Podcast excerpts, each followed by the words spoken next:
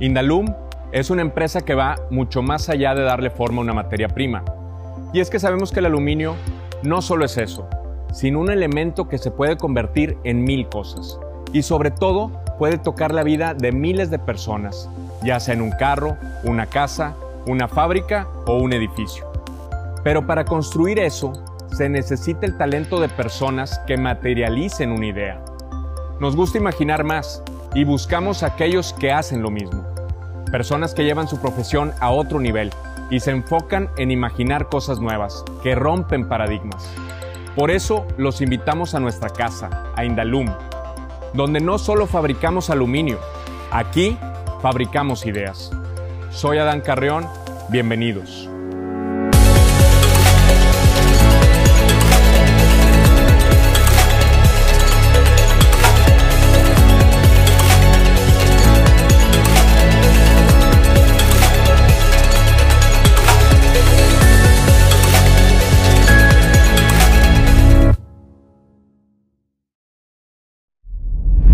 En Indalum siempre hemos estado relacionados con la arquitectura. Sabemos que el aluminio es un elemento cada vez más usado en el diseño de miles de construcciones alrededor del mundo. No solo es un elemento que se ve bien, gracias a sus propiedades, el aluminio es ideal para construir cualquier tipo de estructura. Por eso invitamos hoy al arquitecto Manuel Martínez. Y no porque vayamos a hablar de aluminio, sino de sus ideas. Y una de ellas tiene que ver con la naturaleza del espacio. Pero antes de profundizar, hablemos de tu experiencia. Bueno, muchas gracias por invitarme a esta gran casa, que es increíble esta planta. El Manuel Martínez. Yo soy arquitecto, yo estoy en el TEC de Monterrey. Yo soy eh, el, el, asociado en Landa Martínez Arquitectos y también tengo un taller, un estudio de diseño e investigación que se llama Taller Arquitectónico. Okay. También hacemos el ciclo de cine casa, que es comunidad, arquitectura, sociedad y aprendizajes. Es un acrónimo. Es un festival de cine en donde proyectamos películas y documentales relacionados con estos temas. Okay. Tenemos un proyecto de un periódico de arquitectura, el Arquitectura Moderna, Modern Architecture, AMA. Bueno, en fin, toda mi vida orbita la arquitectura. Muy bien. Oye, Manuel, y platicando de ese tema del cine, ¿como, como qué película o qué, qué, qué tipo de Ah. películas son las que, las que muestras en, ese, en, ese, en esa en muestra? esa muestra. Sí. Ha sido una evolución de un proyecto que inició presentando los documentales que representaron a México en la. Bienal de Venecia en el 2016. Ok, Presentamos El patio de mi casa de Carlos Hagerman, presentamos El hogar al revés de Itzel Martínez del Cañizo y presentamos Hacer ciudad de Amanda de la Garza. Y el, surgió porque hay ocasiones en que la ciudad, desde mi punto de vista, el- el- dentro de la evolución que está sucediendo para forjarse como un núcleo urbano, como un el espacio en el que conviven muchas personas, podemos aportar maneras en que la gente pueda ver cómo sucede en otras ciudades. ¿no? Estos documentales los identificamos y con un equipo que me apoya en, en todas estas aventuras y el- buscamos a los directores, los invitamos a presentar su proyecto, platicamos en que sería padre, sería emocionante, así como a mí me toca en ocasiones ir a presentar un proyecto, yo llego con un cliente, le presento un proyecto, le platico de las virtudes de lo que creemos y de la solución que le estamos presentando. Escuchamos una retroalimentación y hacemos un intercambio de, de ideas o un diálogo, ¿no? claro. En ese mismo sentido buscamos presentar estos documentales. Viene el director, presenta su trabajo eh, y hacemos, eh, lo vemos y hacemos una charla en donde hay público invi- que, que invitamos, porque el chiste de esto es que sea para todos. que sea interactivo, que, Claro, que- por supuesto, que haya claro, un diálogo Que, haya diálogo. con el autor del proyecto. Ya. Hemos invitado a esos, invitamos también, el- la segunda edición fue una edición de arquitectura y comunidad, pero más bien punk, Ok, con el- situaciones que suceden en las periferias de la ciudad y que involucra a la música también, ok. como para el- el salir quizás, o también como para el, el buscar un, un medio de conciliación entre uno mismo y el entorno, que hay ocasiones en que es quizás más bien agresivo. Claro. Invitamos ahí a, Gregorio Rocha, el cinematógrafo de la película Nadie es Inocente, que fue dirigida por Sara Minter. Y pues bueno, en fin, el, buscamos no mostrar la arquitectura como algo estático, sino como un, medio en el que interactuamos, que habitamos, y que influye en nosotros también. Como esa idea en que nosotros habitamos los edificios, pero también los edificios nos habitan a nosotros, ¿no? De alguna manera. Claro, claro. formamos parte de esa simbiosis entre la arquitectura y, nosotros, ¿no? Claro. Nosotros lo formamos, pero también a nosotros nos forma. Muy bien, ok. Y, todo esto, eh, Manuel, eh, ¿cómo lo, llevas a tus proyectos o, cuál, de dónde viene esa inspiración o esa, o esa esa, eh, eh, ¿Cómo lo relacionas con esto de la arquitectura? Con la arquitectura. No sé exactamente si sea inspiración. Okay. O sea, decía, pues, creo que Picasso, ¿no? Ojalá que la inspiración te agarre trabajando, ¿no? O como dice Miss, Miss Van der Rohe, que no se hace arquitectura cada lunes por la mañana. O sea, es como una especie de búsqueda. Constante, tienes que estarla viviendo. Claro, por supuesto, una búsqueda que inicia con cuestionarte la manera en que nosotros enfrentamos a nuestra ciudad, a nuestra propia realidad, ¿no? ¿Por qué la ciudad como es? ¿O por qué los parques de nuestra ciudad son como son? Quizás también yo pueda aportar algo para que se habiten mejor o para que tengan una mejor relación con la comunidad que lo rodea, ¿no? Sí, porque todo viene involucrado con la cultura en la que está y con la, la, comunidad en donde está, porque tú ves diferentes formas de, de, movilidad o de, o de paisajismo o de parques eh, eh, dependiendo de la ciudad, del país. Y, claro, por supuesto. entonces tienes que estar involucrado también en, en, la cultura y en la forma de, de pensar de, la comunidad en donde estás, ¿no? Sí, y creo que son como aportaciones, ¿no? aportaciones para buscar entender que la arquitectura se hace y se construye por todos, o que la ciudad es de todos y que se construye con el aporte de todos. Y no precisamente que todos tengan que ponerse a hacer un plano de una casa. Claro. ¿no? Sino cada quien desde su propio entendimiento, desde su propia perspectiva, puede generar el, o genera un impacto sobre todos, ¿no? Claro, sí, totalmente. Y esto va evolucionando también con el tiempo. Claro. sí, va evolucionando, pero creo que son los mismos conceptos, ¿eh? Al final es el mismo principio básico de una buena este, relación con, el, con el medio en donde estás, ¿no? Claro, o sea, desde hace dos mil años hacemos casas, hacemos puntos de encuentro, hacemos espacios de trabajo. Por supuesto que va evolucionando, ¿no? Claro. Hace dos mil años no necesitabas una cochera, un garage no había internet, obviamente. No había luz, no había servicios. Claro, no había luz, pero los principios son los mismos. Claro. No, y la luz natural, eso siempre ha existido. Entonces tienes que, tienes que jugar también con, con, eso que siempre ha existido y que siempre ha sido muy tomado en cuenta en, a la hora de construir y a la hora de habitar espacios. ¿no? Por supuesto. Muy bien, ¿no? excelente, Manuel. Eh, y, y, bueno, hablando de la naturaleza del espacio, ahora sí explícanos bien, pues, ¿qué es este concepto, esta idea?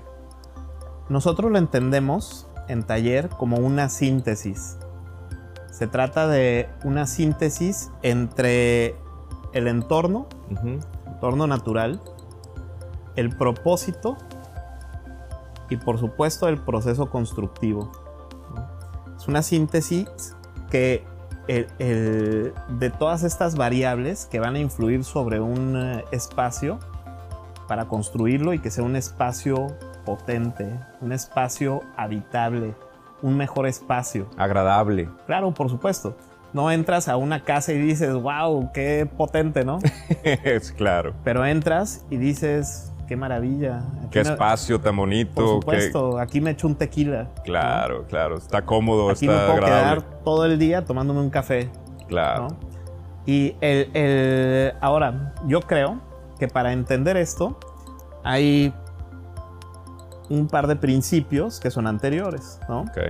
No, no es, no es, es complejo, pero no complicado, ¿no? Que hay una diferencia en, en- Entre- en- lo- intrínseca en lo esos importante conceptos. y lo urgente, Algo así, claro. ¿no? Primero, yo creo que es importante entender que el entorno es fundamental para nuestra arquitectura. Lo ha sido desde hace miles de años, lo es y lo seguirá siendo. Y es importante entenderlo porque lo que nosotros hacemos es particular para un sitio. Exacto. Ah, tú tienes un lote y tienes otro. Y estos son diferentes. Aunque estén a un costado, van a estar separados 5, 6, 7 metros, ¿no?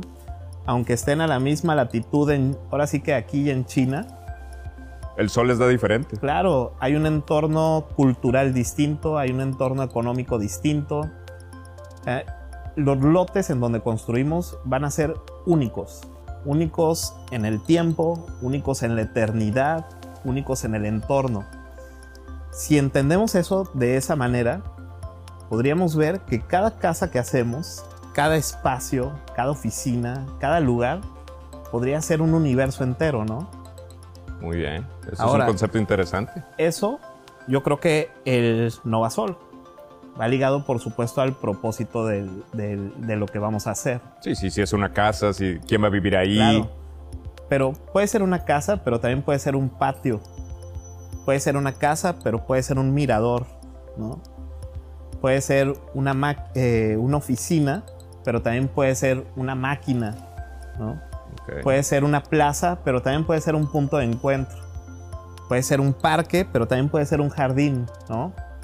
En ese sentido, el propósito del- de, lo que hacemos, Determina es- esa, por esa supuesto, forma. lo determina. Y eso lo hacemos cuestionando todas las posibilidades que va a tener. Todos los usos que pudiera tener. Todos los usos, claro, exactamente. Ok. Es eso.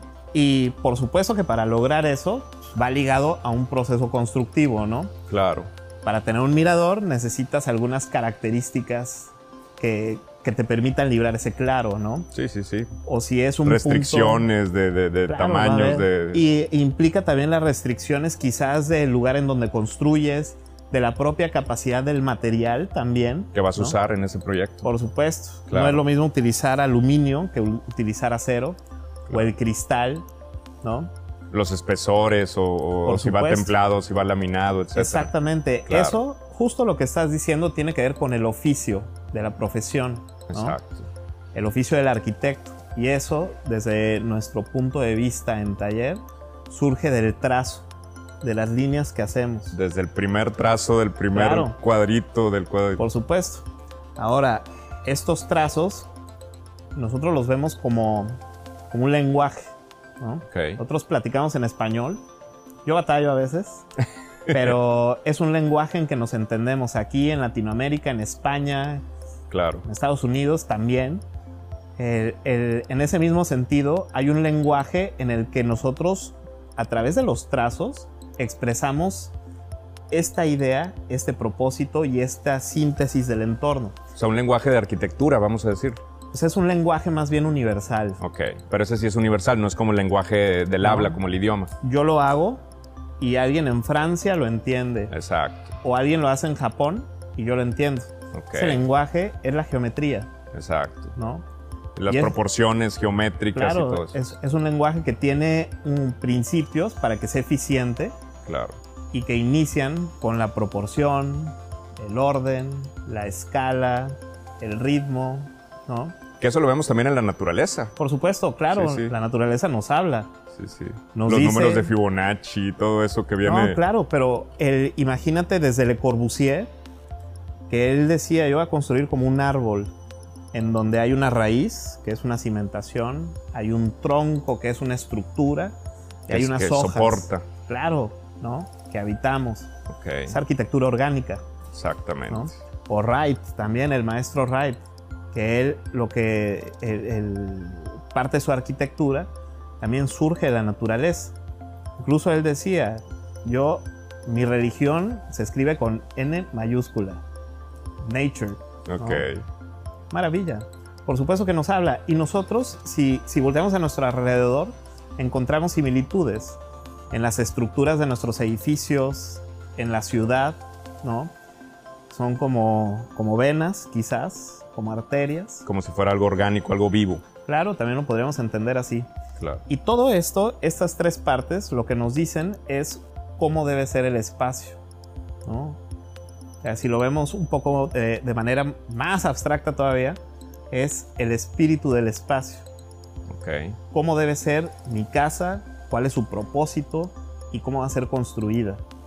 Muy bien, ¿no? Eso está muy interesante, Manuel, porque al final del día lo que tienes que tomar en cuenta es esa naturaleza que te está rodeando para poder plasmar el, Claro. el proyecto con, con- con esas características tan únicas del lugar en donde se Por está haciendo. ¿no? supuesto, una casa que está orientada aprovechando el sol. Exacto. Finalmente nosotros dependemos del sol, ¿no? Sí, la iluminación natural. Exacto. Y es dentro del oficio del arquitecto saber cómo se filtra, ¿no? Para Cómo baña, cómo baña la luz el, el espacio. y no va a ser la misma, la misma luz que baña la sala, la cocina, la habitación.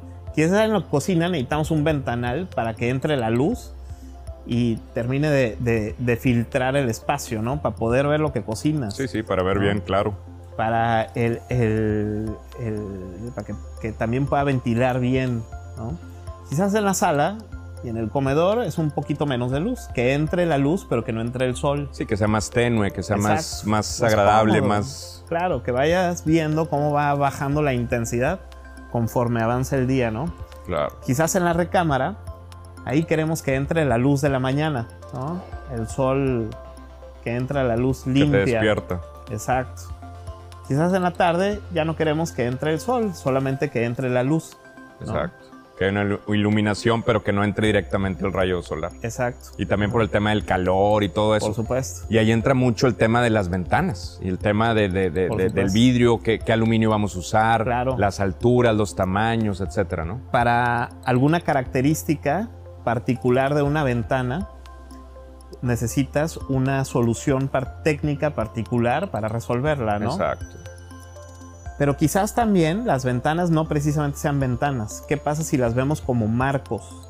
Eh, que, están en- que están enmarcando una vista, un- Claro. un- una montaña, Exacto. un jardín. Quizás tu espacio merece eso, ¿no? Hacia viendo hacia la Huasteca o viendo hacia el Cerro de la Silla O la Sierra Madre. O, o a la Sierra Madre. o la misma ciudad, cuando están en una elevación Claro. alta. Ya ves que aquí en Monterrey, pues, hay muchas edificaciones. Lo construimos para que no haya columnas en el espacio. Exacto.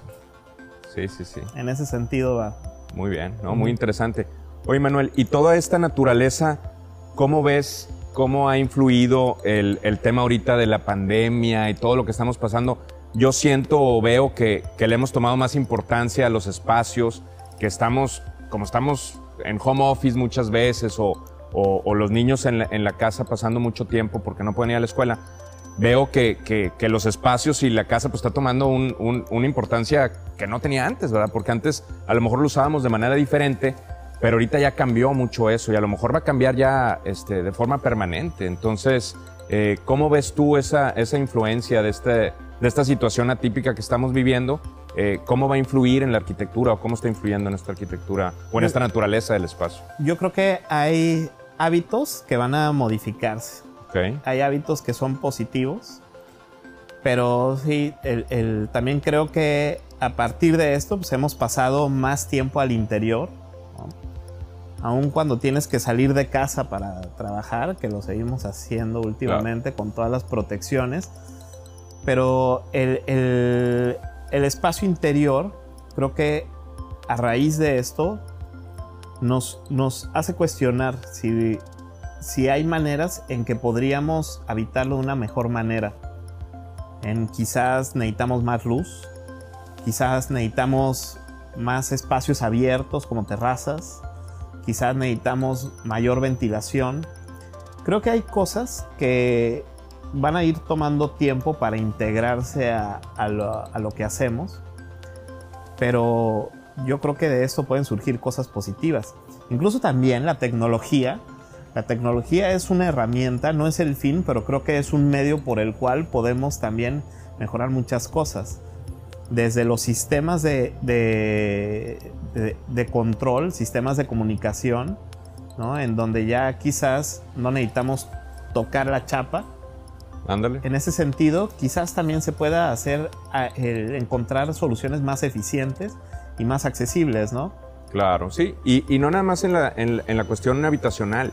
Yo creo que también este tema va a cambiar mucho el- el- los espacios, por ejemplo, de los restaurantes. A lo mejor antes era un restaurante grande con una terraza pequeña y ahorita a lo mejor va a cambiar Claro. eh, eh, para tener una terraza más amplia porque estamos tornando a, a buscar espacios abiertos precisamente para no tener esta, esta situación del, del encierro y, y del- del- de los posibles contagios, etcétera. Espacios abiertos y quizás también, que sería una cosa fantástica, espacios con mayor vegetación. Ándale. Que viviéramos en ciudades ajardinadas, ¿no? Sí, sí. Que tuviéramos en nuestras casas jardines.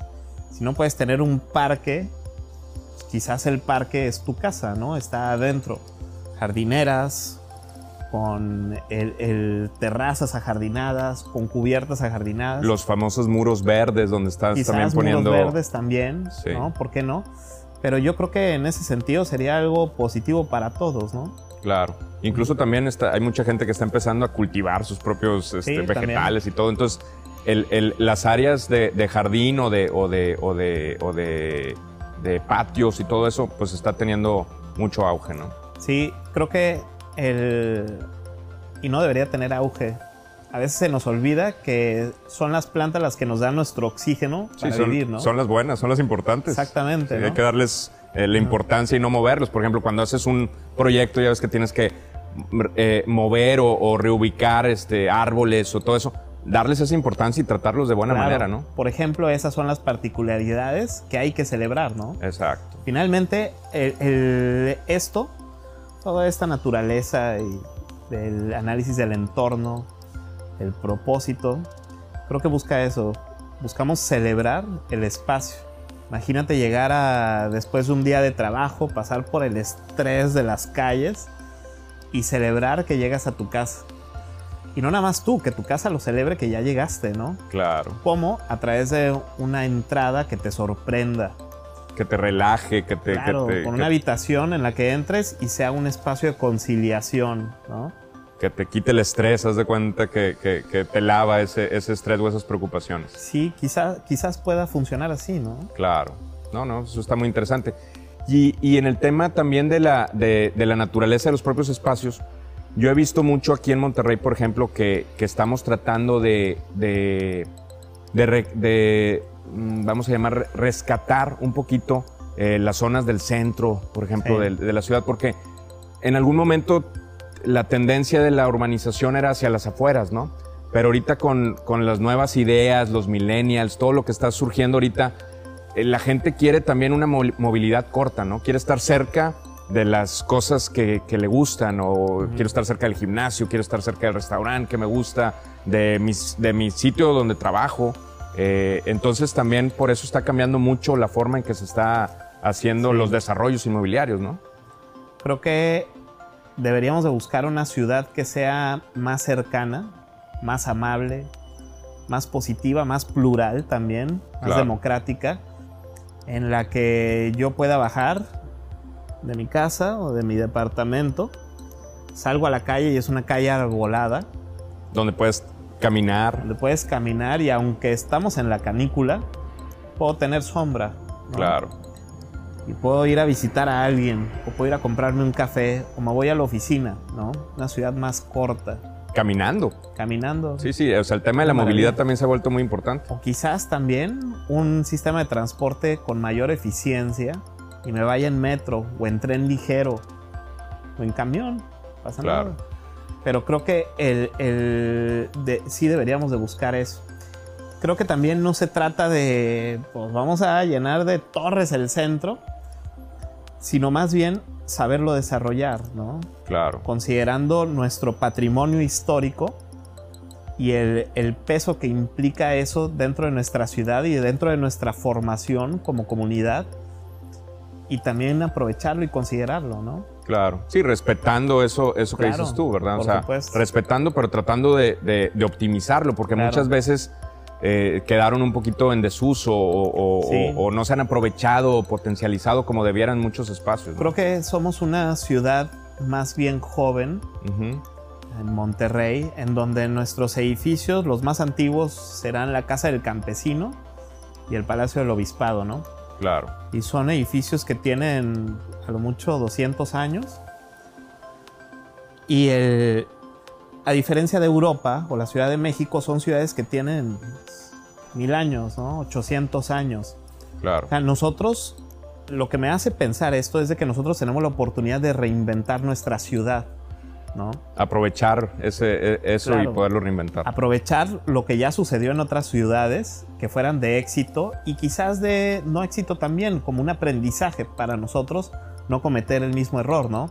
Claro. Pero eso podríamos aprovecharlo para hacer la mejor ciudad del planeta, ¿no? Sí, no, estoy de acuerdo. Porque también aquí ahorita mucho se está usando los, los famosos usos mixtos, ¿no? Sí. Y, y que eso viene usándose en Europa desde hace mucho tiempo. O sea, en París tú ves los departamentos y abajo están los locales Comercio. comerciales y están los bancos y está Sí. todo.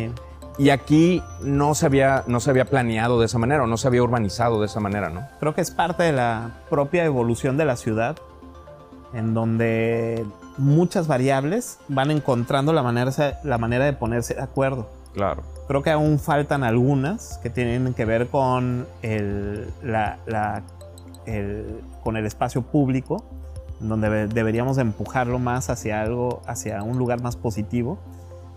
Pero va a suceder. Claro. Yo tengo esperanza en que va a suceder, aunque nos tardemos 50 años. Sí, no es de la noche a la mañana, definitivamente. Exacto. Pero va a suceder y va, va a ser una ciudad increíble en donde vas a poder hacer eso, Claro. ¿no? No, y ya está empezando a transformarse la ciudad en muchas Sí. cosas. Lo que está sucediendo ahí en San Pedro, todo lo que se está cambiando las calzadas, Sí. los cables subterráneos, el hacer las, Lentes. como decías tú, las, las banquetas más Sí. espaciosas con árboles. Sí. Todo eso ya se está buscando de alguna manera, ¿no? Todo eso ya se está buscando. Yo creo que, mira, el- hay un arquitecto y es de hace 500 años Ok.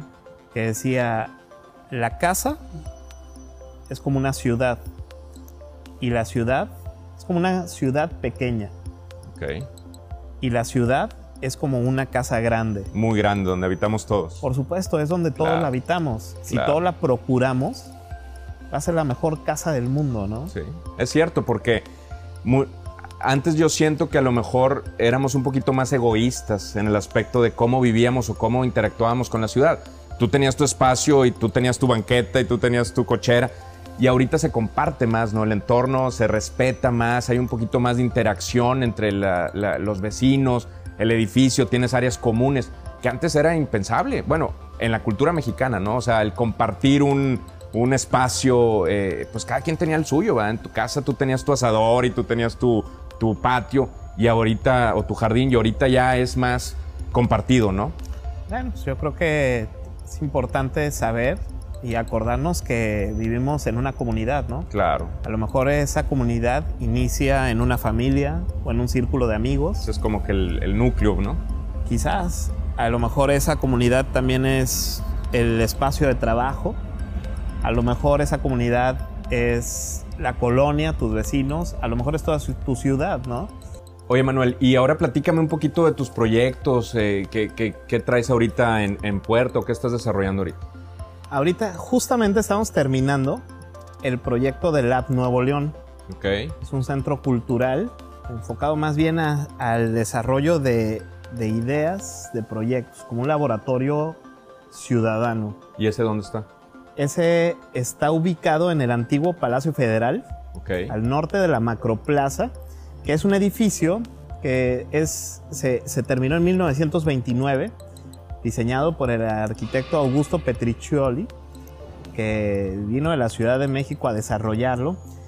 Y es un edificio que ha pasado por muchas transformaciones, Ha tenido muchos usos. exacto, muchos usos, desde 1929 hasta ahora.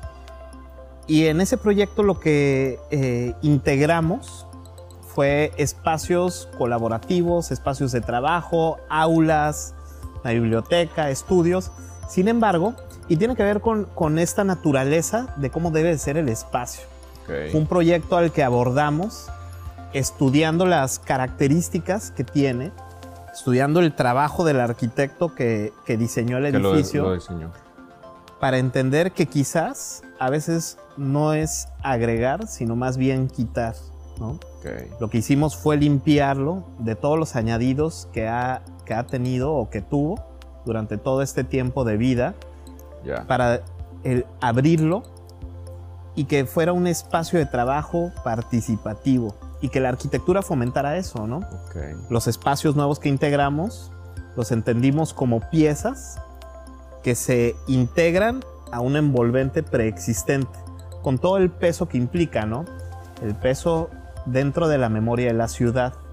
Ok. Yo veo las fotos de 1929 y es la estructura, sin los añadidos que tuvo, Lo original, veo- como, como exacto, estaba. La envolvente, la preexistencia.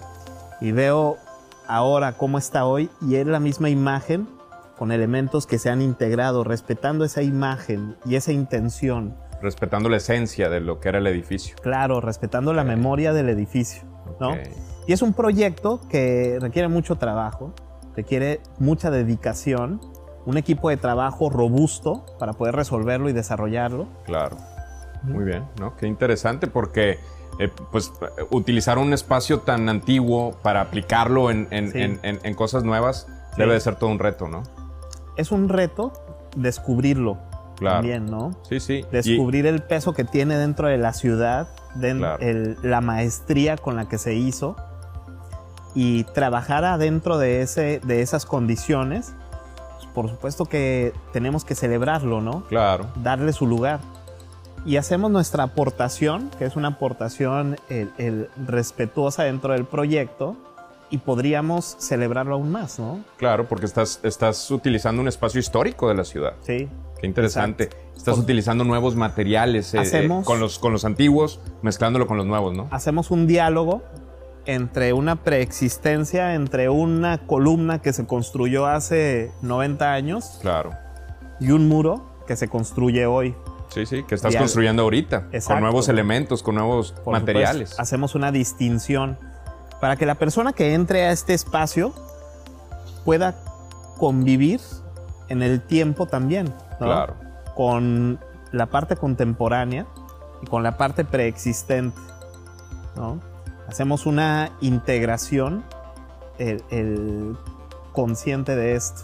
Claro. Y respetando la naturaleza misma de ese espacio, ¿no? Claro, por supuesto. Claro. Es un espacio que tiene una bóveda increíble, de triple altura, y que nosotros la abrimos para que conviva hacia este espacio. Ok. ¿no? Con- para, para que entre más iluminación, para que... Que entre más luz, por supuesto, pero que también entre no- el- nuestra percepción. Que yo pueda ver lo que están haciendo a 40 metros arriba, ¿no? Ya. O que el que está arriba pueda ver lo que se está mostrando en el primer nivel, ¿no? Ok. Un espacio en donde puedan ir ligadas todas las miradas y todas las voces del lugar, ¿no? Ya. Por supuesto que eso requiere también de una expertise técnica muy particular, ¿no? Entre una ingeniería acústica elocuente, una ingeniería eh, de, eh, el- para todas las instalaciones y, el- y- y especialidades que responda a, a esas necesidades con la tecnología de hoy. ¿no? Claro. Eso está bien interesante porque normalmente cuando, cuando hablamos de arquitectura, de construcción, tomamos mucho en cuenta los espacios, las proporciones, la iluminación, pero la acústica también juega un papel muy importante, ¿no? Dentro de las Sí, por construcciones. supuesto. Hay, los espacios se componen de muchos elementos. Hay algunos elementos que son físicos, pero hay elementos que también son intangibles, ¿no? Sí, que no los ves, que no los, Exacto. no los sientes. El- el- la temperatura, por ejemplo. Claro. Tú entras a la casa de Luis Barragán, a la casa estudio, entras a un espacio pequeño, un vestíbulo que te contiene y que está la puerta de entrada y la puerta de salida cerrada y se filtra la luz amarilla y es una temperatura muy cálida. Ya. Pasa, accedes al siguiente espacio y es una luz blanca que contrasta con un piso negro y unos muros de colores, ¿no? Ok. Y la temperatura cambia también. La temperatura cambia y tiene que cambiar porque es un vestíbulo, es un espacio en donde no te vas a quedar toda la tarde. Claro. Pasas a la sala a través de un vestíbulo en donde te baja la altura y para acceder se abre a una doble altura prácticamente de la sala, ¿no? Con una temperatura distinta en donde se filtra la luz que pasa a través de la vegetación desde el exterior, ¿no? Ya. Da- dando esas Es decir- sombras y dando todo eso. Por supuesto, la luz Claro. tamizada, ¿no? Ya. Esa es la temperatura del espacio, que es particular a cada uno de los espacios que vamos a habitar. La temperatura, el sonido, el ruido de los materiales. No es lo mismo como la luz, digo, como el sonido rebota con la madera, con el cristal, Con el concreto. concreto, Claro. ¿no? El, la, y eso involucra la acústica, ¿no? Por supuesto. Sí, y ahí también va muy involucrado ahorita las tecnologías de los dobles vidrios para Claro, las ventanas o los laminados. Y, Por supuesto. Y, y eso también nos ayuda mucho a, a controlar la temperatura y a controlar también el ruido, la cuestión acústica, que es bien importante, sobre todo en la ciudad, pues ten- tener un espacio cómodo también en ese aspecto, ¿no? Un espacio que sea íntimo, que sea Exacto. tuyo, ¿no? Que sea silencioso, que sea... Ujú. Sí, sí. O quizás pues, el- te gusta el ruido, a lo mejor te gusta la música, pero Claro. al vecino no. Exacto. Que ser respetuoso de, de- de- de esa, esa Claro. interacción con las demás, ¿no? Finalmente todo esto, todas estas eh, serie de, de principios Sí, son para que podamos convivir mejor claro. entre nosotros mismos, con nuestros vecinos, con el propio espacio que nos rodea. Sí, respetar todo eso porque al final pues es una comunidad, ¿no? Tenemos, Sí. dependemos unos de otros. Sí. Muy bien. Oye, Manuel, ¿y, y, y cómo ves todo esto de la naturaleza del espacio en el futuro? ¿Cómo, cómo, cómo ves, por ejemplo, con tus estudiantes? Eh, eh, es- ¿Cómo piensan las ideas? ¿Qué viene en el futuro para la arquitectura? Bueno, yo creo que hay principios que se mantienen, ¿no? Vamos Son a como seguir bases, ¿no? haciendo Como- casas, vamos a seguir haciendo espacios de trabajo. Claro. Quizás el entendimiento sobre ellos pueda ir evolucionando. Finalmente, lo que creemos y que busco transmitírselo a mis estudiantes es que el- nosotros buscamos aportar a una idea que ya ha sido construida previamente. ¿no? Claro. A nosotros nos gusta el pensamiento de Louis Kahn, pero también de Le Corbusier, pero también de Wright, pero también el pensamiento del arquitecto Labrouste y de Boulez, pero también de Alberti y de Palladio. Sí, es decir, mezclas. son ideas que, que vamos construyendo desde hace muchísimo tiempo, ¿no? Claro. Que podemos aprovecharlas. No, y que puedes escoger lo mejor de cada una, ¿no? Las mejores Claro. prácticas o Por mejores... supuesto. Como en todo en Ajá. la vida, ¿no? Por supuesto. Claro. Podemos, esto es importante, podemos aprender sobre lo aprendido. No, cometer los mismos errores o, o- Claro. o- o aprender Ajá. las cosas que sí funcionaron y replicarlas en la naturaleza de donde estás tú. ¿no? Y creo que todo eso nos ayuda a tener un panorama más amplio. Sin embargo, Claro. no deja de ser una interpretación personal. Y algo que también buscamos transmitirles a los estudiantes es que deben de cuestionar todo. Cuestionar por qué es así mi casa, por qué es así la ciudad que yo habito, por qué es así la calle que yo cruzo para llegar a la escuela, ¿no? Claro. Ese, ese pensamiento disruptivo o romper el paradigma, ¿no? Pues tiene un poco que ver con eso, ¿no? Claro. tiene que ver con el, el- con generar una curiosidad que quizás la tenemos todos cuando somos niños, ¿no? Claro. Eh, yo me acuerdo cuando vivíamos en, en Baja California, veníamos a, a Monterrey, y a- cerca de Monterrey, a la casa de mis abuelos, y es una casa antigua, hecha de bloques de adobe, con un patio interior, donde había naranjos, limones, mandarinos, granados, ¿no? Una. Un papayo. Y era un espacio en ese patio muy iluminado. Alrededor hay un deambulatorio con una luz mucho más baja, más oscuro, ¿no? Ya. Entrabas y te preguntabas por qué es así, ¿no? Porque es diferente a lo que veo yo acá, ¿no? Sí, y te daba miedo, te daba gusto llegar, te daba alegría, ¿no? Salir al patio. Creo que esa curiosidad es la que necesitamos retomar para un futuro mucho más inventivo, ¿no? Claro, que haya, que haya, que haya más ideas nuevas o que, Sí. o que esa misma curiosidad te lleve a, a descubrir cosas diferentes, ¿no? Claro, yo me pregunto cómo le hizo Barragán para lograr a través del oficio de la arquitectura Claro. ese, esa calidad de espacios, o cómo le hizo Le Corbusier para lograr todo lo que hizo, o cómo le hizo Wright Claro. para lograr el mejor museo del planeta, ¿no? Sí, sí, sí. El, el- creo que esa curiosidad es la que nos hace, nos empuja a buscar una mejor ciudad.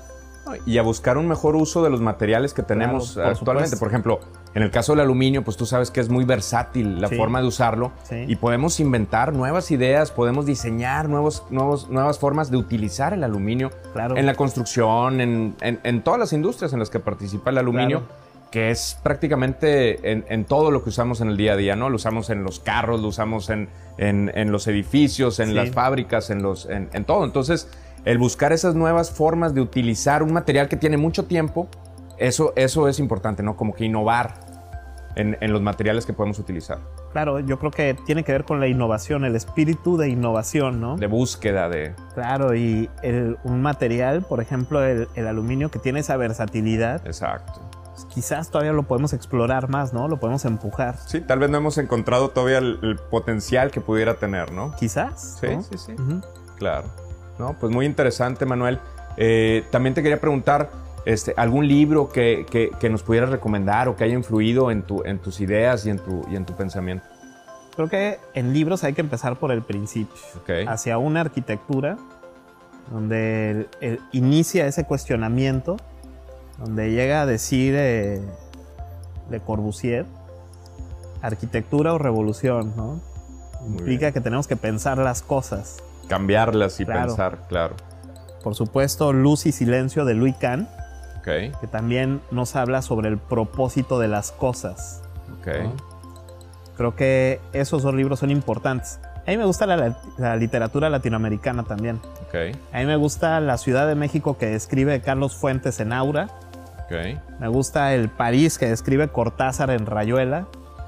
Me gusta el Macondo que dice García Márquez en 100 Cien años. años de soledad, claro. Exacto. Sí, sí, porque la misma literatura, si te habla de una novela de otro tipo, está involucrada la arquitectura, porque te habla de espacios, te habla Sí. de ciudades, te habla de, describe. de, de- de- de una forma descriptiva, ¿no? Te hablan quizás de la parte medular, ¿no? Te Claro. hablan de la esencia. Sí, sí. Porque no te describen quizás las... Está hecho de block. Sí, ¿no? Pero te describen la- las sensaciones de los personajes, de la idea El sentimiento que, les causa. El sentimiento, por El supuesto. sentimiento, Claro. Hay- Y hay libros que también hablan sobre eso, desde una parte eh, arquitectónica que roza la filosofía. Exacto. Giovanni Palasma, con Los ojos de la piel, donde nos habla que el- nuestros cinco sentidos se involucran en el proceso de la arquitectura también. La arquitectura la podemos sentir, ¿no? La podemos escuchar cuando rebota el sonido, ¿no? Sí, sí, que es parte de, de- de nosotros, ¿no? De nuestra experiencia humana. Claro. Exacto. Muy bien. No, no, pues muy interesante, Manuel. ¿Qué- qué- con qué te quedas de esta plática? ¿Qué, qué- qué nos podemos llevar? Platicar de esto es refrescante, ¿no? Claro. A veces el- lo que hacemos en el día a día de estar en la obra, estar en, en el trabajo, en el taller, dibujando, pues el, el- aunque lo disfrutas, pues, hay ocasiones en que se convierte ya en un proceso lineal. Más rutinario, vamos a llamar. Quizás, ajá. Claro. Y momentos como este en donde nos desprendemos para platicar de esto, que desde mi punto de vista es la parte fundamental de nuestra profesión y nuestro oficio, te hace voltear a ver otra vez, ¿no? Claro. Te hace reflexionar en lo que, en lo que, en más lo que allá. hacemos. Claro. Claro. Sí, sí, sin duda estos temas son muy interesantes porque al final del día el, el- el propósito de este, de este video podcast es precisamente eso, el poder transformar ideas, el poder escuchar ideas nuevas y el poder ver eh, de una manera fuera del- de, de- de- de- como, como se dice vulgarmente, el- la ceguera de taller, ¿no? O sea, quitarnos esa ceguera de taller, Ajá. verlo desde arriba y reflexionar sobre, el, sobre el- Claro. las cosas que vemos en el día a día, ¿no? Y acordarte de las cosas, ¿no? Por ejemplo, Exactamente. el- yo me acuerdo- Reacordarnos. Exacto, reacordar. A Sí. veces es re reacordar. Re, re, sí, sí, sí. Pero el- yo me acuerdo que cuando empecé a trabajar, yo empecé a trabajar desde muy chavo, Ok. Con mi hermano, con Rolando, También es arquitecto. también es arquitecto, Rolando Martínez, y con Agustín Landa Ruilova. Ok, Ahora son, yo soy asociado de ellos. ¿no? claro. Pero me dijeron quizás las dos cosas más importantes que- de, de las que se derivan muchas cosas que yo pienso. Ok, Primero Agustín me dijo, y creo que su abuelo se lo platicó a él, pero yo le recibí de él. No hay nada como dibujar a mano. No el AutoCAD, no los, no los... Por supuesto que son herramientas. Sí, claro, que se usan. Pero no hay nada como que tu cerebro y tu corazón le digan a tu mano qué es lo que hay que trazar. Esa fue una. Y la otra que me dijo Rolando es pregúntale a los maestros. Y eso me acuerdo que me lo platicó en, en los primeros talleres y yo era clavado, ¿no? Que no sabía cómo hacer algo. Y iba con él, que ya trabajaba con Agustín Landa Vertis, y les enseñaba mi proyecto y ahí me, pues, me iban diciendo qué podía hacer y cómo cuestionar lo que estoy haciendo. Claro. Y el mejor consejo que me pudieron haber dado fue pregúntale a los maestros. O sea, voltea a ver a lo que hizo Kant, a lo que hizo Barragán, a lo que hizo Le Corbusier. Claro, inspírate de esos, de esos, de esos grandes maestros. Por supuesto. Qué interesante. Habla con ellos. Qué interesante. Y te van a decir qué hacer, ¿no? Claro, claro. Y lo que dices de, de, hacerlo a mano, yo creo que eso lo hemos perdido mucho últimamente, porque eh, todas nuestras ideas las plasmamos en, en, aparatos electrónicos y, y, no hacemos ese, ese uso del, de, la, de la escritura o del dibujo, ¿no? bueno, la tecnología no deja de ser una herramienta claro. que eficientiza, pues, eh, eficienta los procesos para transmitir la información, pero el origen yo creo que es importante que, que, esté ligado a tu cerebro, a tus emociones, ¿no? Sí, sí, es más emocional. con las manos. Es más emocional con las manos, ¿no? Es más, más propio, más íntimo. Y, y, de ahí puede surgir, eh, surgir una inspiración diferente, ¿no? Sí, pues yo creo que de ahí puede surgir ya una idea. Claro. Bueno, pues Manuel, te agradezco muchísimo que nos hayas acompañado el día de hoy. Fue bastante interesante y, muy, muy enriquecedor el poder platicar contigo el día de hoy. Te agradezco muchísimo que nos acompañaras. Muchas gracias a ustedes por invitarme. Creo que pues, compartir esto, eh, creo que es eso, ¿no? Es compartir esto. Todos podemos aprender. Muchas gracias a todos por acompañarnos el día de hoy en este video podcast. Le agradecemos al arquitecto Manuel Martínez por habernos acompañado el día de hoy y por habernos explicado la naturaleza del espacio. Les invitamos a que nos sigan en las redes sociales y nos vemos en el siguiente capítulo. Gracias, saludos.